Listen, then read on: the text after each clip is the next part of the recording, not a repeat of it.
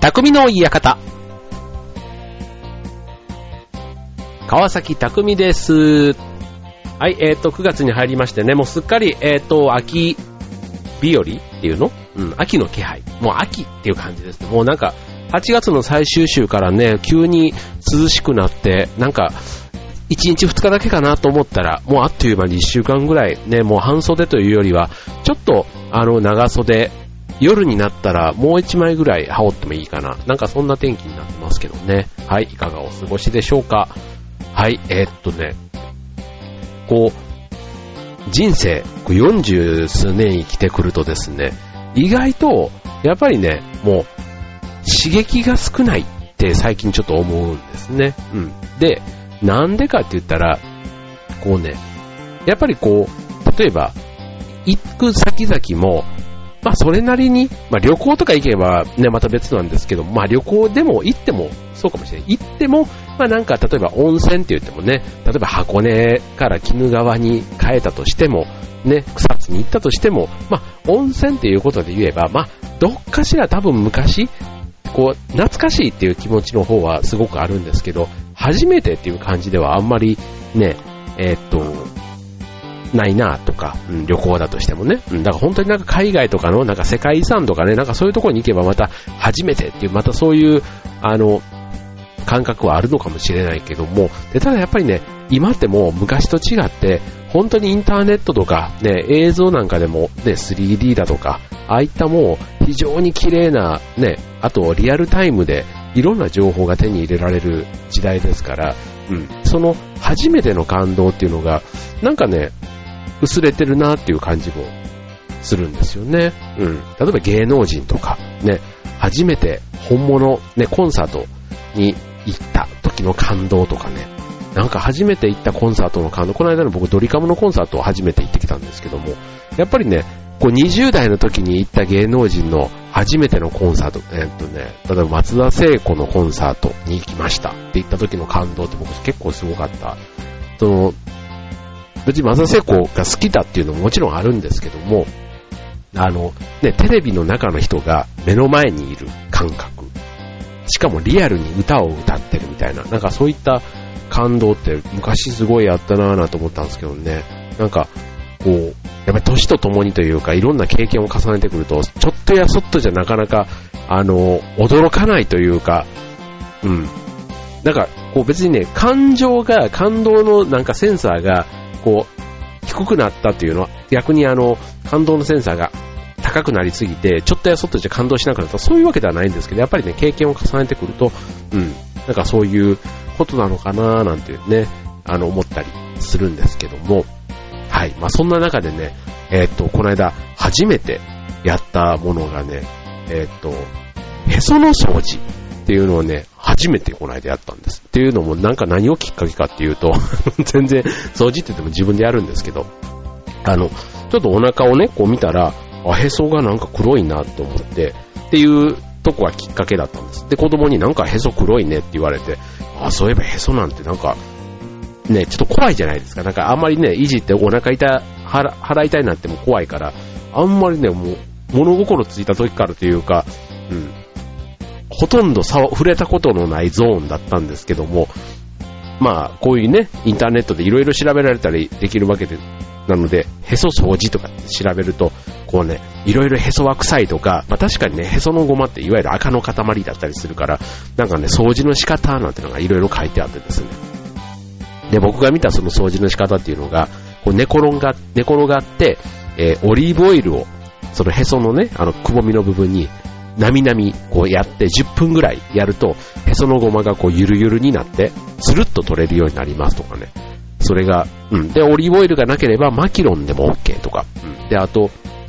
オロナインをあの中に詰め込んで、あの、またそれも10分ぐらい放置すると、なんかオロナインとへそのごまがこう一体化して、なんかオロナインをこう取る流れで一緒にスルッと取れますみたいな。そうするとね、えーへへその中がスッキリしますみたいな。うん。で、まあ、どれでも、どこのあの、やつにも共通して書いてあったのが、まあ、へそはすごくデリケートなところだから、うん、なんか、その皮一枚でもうすぐ腸とかに直結しちゃうらしいんですね。だからあんまりグリグリやってね、このばい菌とかを入れると結構その後が厄介ですみたいなことが書いてあって、あ、そっかと思って。で、実際にちょっとオリーブオイルはちょっと怖かったんで、あの、マキロンでやったんですね。マキロンで10分ぐらいやったんですけども、まあちょっとね、あの、不思議な感覚というか、ね、あんまりへそをね、こう40何年意識したことがなかったんで、そのへそにね、その、マキロン、オキシドールというかね、それが溜まっている感覚っていうのももちろんそうなんですけど、最後にそのへそのゴマっていうのが取れる感覚というか、まあいろんなね、えー、結構出てきましたね、本当に。40年ぐらいっていうか、ほとんど自分で触った記憶がなかった場所だったんで、うん。でもね、えー、まあ10分プラス掃除に5分ぐらい ?15 分ぐらいかけたら、まあなんかね、あの、つるんとね、ちょっと生まれたての赤ちゃんっぽい感じというか、ちょっとうっすら、あの、ピンクがかってましたけど、うん、多分ね、えー、今まで触れられたことなかったところにいきなり人の手が入ってきて、ちょっとヒリヒリした感じみたいな、うん、なんですけど、まあなんかね、ちょっと一皮むけたって、あ、こういうことを言うのかなっていうぐらいちょっと、あの、夜に風呂上がりにやったんですけども、妙にちょっとね、興奮してしまって、その夜があんまり寝れなかったなっていうのがね ありましたけども、はい。まあそんなね、えー、冒頭で、えー、初めてのことでなかなか、えー、感動というか、刺激をこう受けづらくなってきたこの40代ではあるんですけども、意外な初めて体験で、えー、感動したという、そんな話でした。ということで、え、ー、と、今日のテーマ、初めての、えー、初めて体験ということでお送りしたいと思います。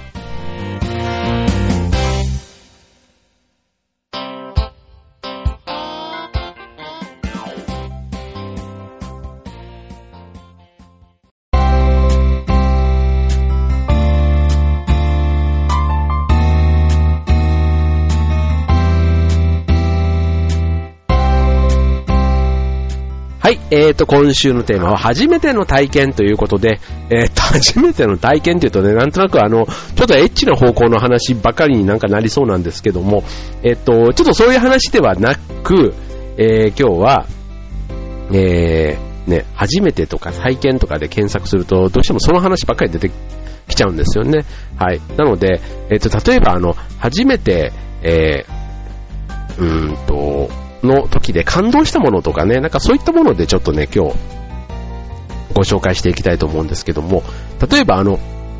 ね、この間も、というかあの、まで大ヒットしていたあの映画、アナと雪の女王で、ね、生まれて初めてなんていうね、あの歌が流行ってましたけども、あれ生まれて初めてっていうのもね、こう、恋をね、えー、してというね、その恋愛のね、こう、場面場面のその瞬間瞬間が、もう全部がときめく、感動っていう、そういったところでね、なんかこの生まれて初めてのこのウィウィしさがまたね、聞いてて、あの、微笑ましかったなっていう、その歌、記憶に新しいですけども、うんと、例えば、うん、ウォシュレットなんてね、身近なもの、ね、身近なもので初めてのものっていっぱいあると思うんです。例えば携帯電話をね、初めて持った時の思いだとか、あとね、うん、ね、そういうウォシュレットを初めて使った時の感覚とか、うん。なんかね、覚えてますよ、ウォシュレットとかね。あの、お尻のどこにどう入れ当てたらいいのかとかね。なんかいきなりね、この中心部分に直撃するとちょっと怖いなと思って、まず周りからやってみたりとかね。なんか、その、ポチッと押して、ウィーンっていうところからシューってこう音がね、出てね、こういう、あの瞬間のね、なんかちょっとドキドキしたのをなんか記憶にありますけども、はい、まあ、そういったものとか、うん。でもね、これ2、3回すると、その、使い方が分かって、その、いわゆる気持ちよさみたいなね、うん、それが、えー、癖になるというか、ね、やめられなくなるっていうね、うん、そういうウォシュレットの思い出だったり、あと、なんだろう、うんと、ね、えっと、初めて、初めて買ったもので感動したものっていうとね、僕ね、えっと、コンポなんですね。CD コンポ。うん。えー、高校生の時でしたかね。高校の時に親に買ってもらったんですけども、はい。まあ当時はね、まあ CD が出た頃ですよ。うん。ちょっと前まではね、まだね、えっ、と、アルバムといえば LP 版っていうね、あの、大きなレコードが主体だった時だったんで、結構 CD が、と LP 版っていうのがね、えー、半々ぐらいで勢力を誇ってた、そんな時期に CD コンポっていうのをね、買ってもらったんですけどもね、それはね、すごい嬉しかったですね。うん。もう、隅から隅までね、そのコンポの機能というか、うん、いろんな機能を、で、当時はね、えっと、カセットと、カセットもダブルデッキ、あの、ダビングができるね、そんなカセットが2つ口がついていて、で、CD が1つあって、あとはレコードがかけられるやつも上にあってっていう、そういうね、マルチコンポっていうのかな、うん、そういったもので、えっと、パイオニアのコンポだっていう中森明菜がね、えー、CM をしてたんですね。はい。それでね、すごい買ってもらって、かなり嬉しかった思い出がありますけども、うん。まあそういったね、えー、初めてもの、えー、あと、ご紹介しましょう。えー、っと、一人旅をしたとかね、うん。そういったものとかで結構あの、感動したとかで多いんじゃないですかね、そういう方。えっと、それこそね、もう大人になってからだと、えっと、南米だとか、本当に世界の秘境みたいなところにね、一人旅で行ったなんていうのもね、いろんな友達、後輩、ね、いたりしますけども、あの、それこそ、小学校の時とか、ね、初めて隣の校区に、ね、えー、学校のね、校区と違う校区のところに自転車で遠征したとかね、なんかそういうのも意外とね、思い出に残ってるなと思う。一人であと初めて電車に乗ったとか、あと、なんか、その京都とかね、神戸とか僕の場合は大阪に住んでいたんで、そういうところに初めて一人で行ったとかね、なんかそういったのとかは結構覚えてるなって思いますね。なんか、こう、自分で切符を買ってとか、自分でね、なんかこう訪ねて行ってとか、あと初めて一人でホテルに泊まったとかね、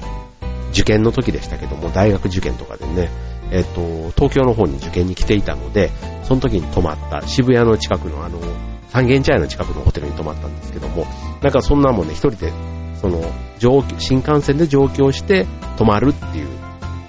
うん、そういうのがなんかすごく、初めて体験で覚えてますよね。はい。まあちょっとね、えっ、と、初めてというとこで、なんか、えっ、と、あと、どんな初めてがあるんでしょうね。ちょっといろいろご紹介したいなと思うんですけども、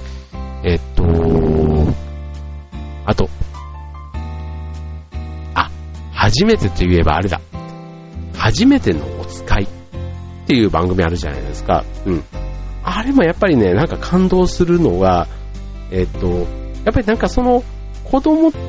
が初めてやるといろんなことが別に大人にとって当たり前の場面なんだけども、一つ一つがなんか新鮮に映る。うん、だからやっぱりこう、初めてその子ができた瞬間のなんか、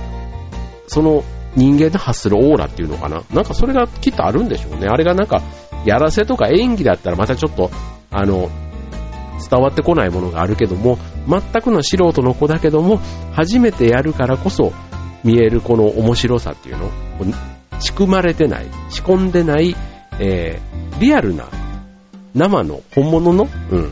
なんかこう、感動というか、うん、喜怒哀楽みたいなね、その初めてに、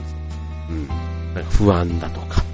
あと、逆にできた時の喜びだとか、うん、そういうところがなんとなく共感を読んで流行っているんだろうなと思いますよね。これね、あんまりね、最初はあの番組自体も好きじゃなかったんですけど、なんか人の親になってからかわかんないんですが、なんかああいうのもちょっとね、好きになって、最近毎回、あの 見ますよね。うん。なんか、下手なドラマとか映画なんかよりは全然ね、感動するというか、うん。やっぱりリアルというか、やらせじゃないところが、うん。なぜか感動してしまうんだろうな、なんていうふうに思うところですね。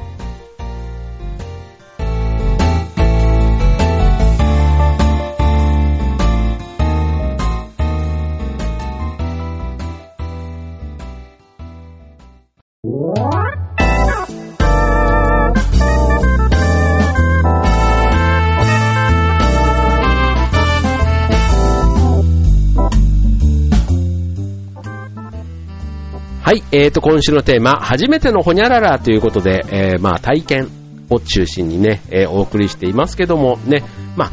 人間生まれた時はね、当然何も体験してないわけですから、そっから一つ一ついろんな体験、ね、えー、と、字を書いたとかでもいいですよね、文字を。お風呂に入った。ね、初めて食事を食べた。ね、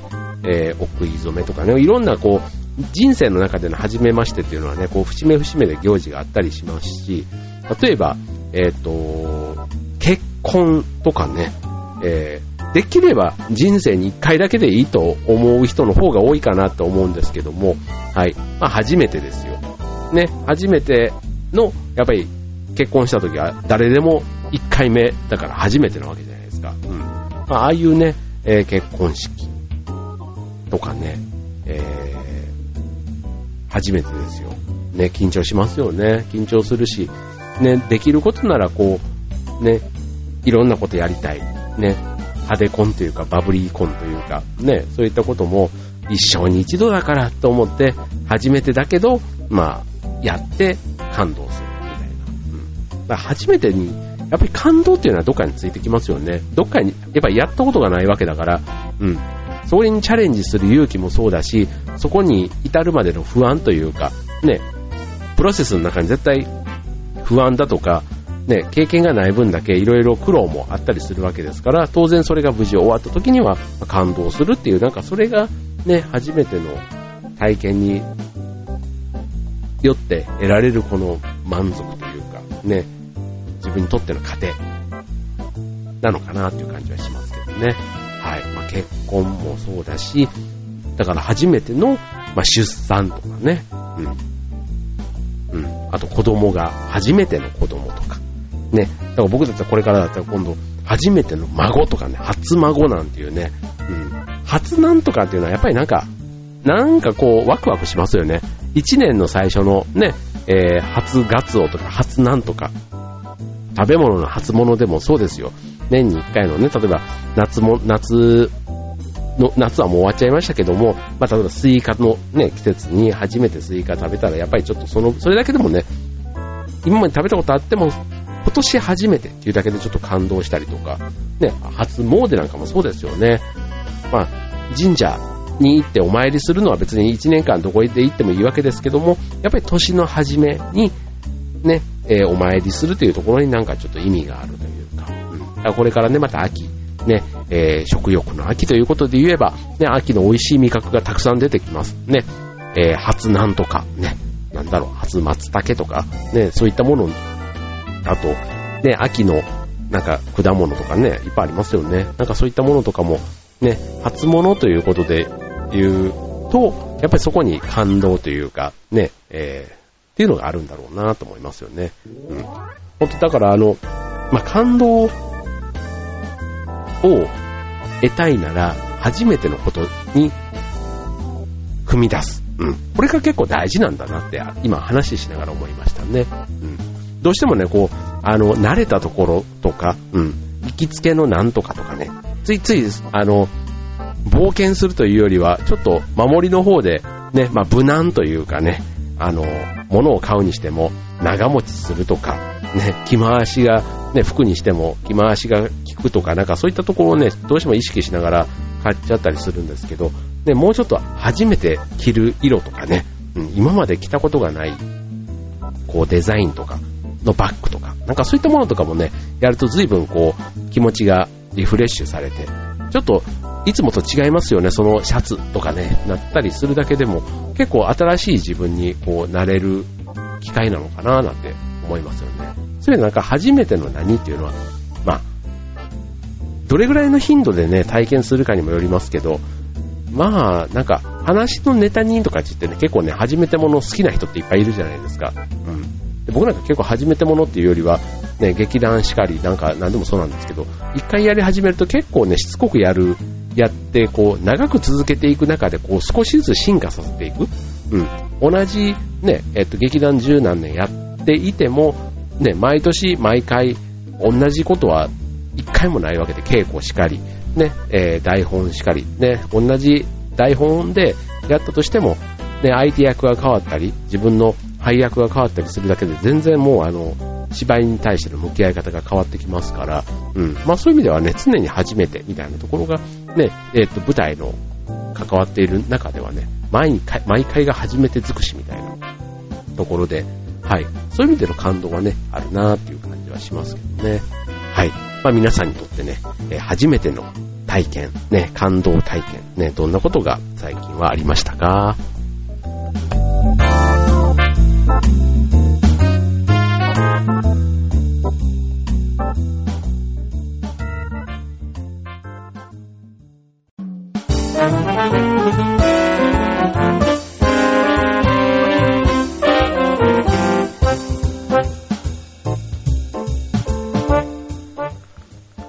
はい、えー、今週の匠の館は、初めての体験、初めてのほにゃららということでね、まあ、主に感動したものなんかを中心にご紹介しましたが、いかがでしたでしょうか？ね、えっ、と、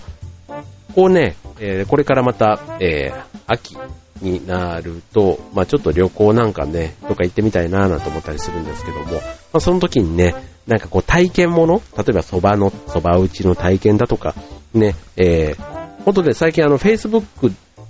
を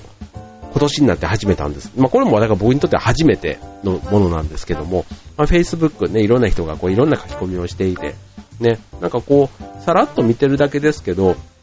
まあ、新聞とかね、そういったもので情報を得たりとかっていうのもありますけど、自分のやっぱり知ってる人がいいねって言ってるのを読んでみる。あ、この人は、あ、なるほどねって、こういう性格の人だからこういう記事も確かにいいねって思うんだっていうのがね、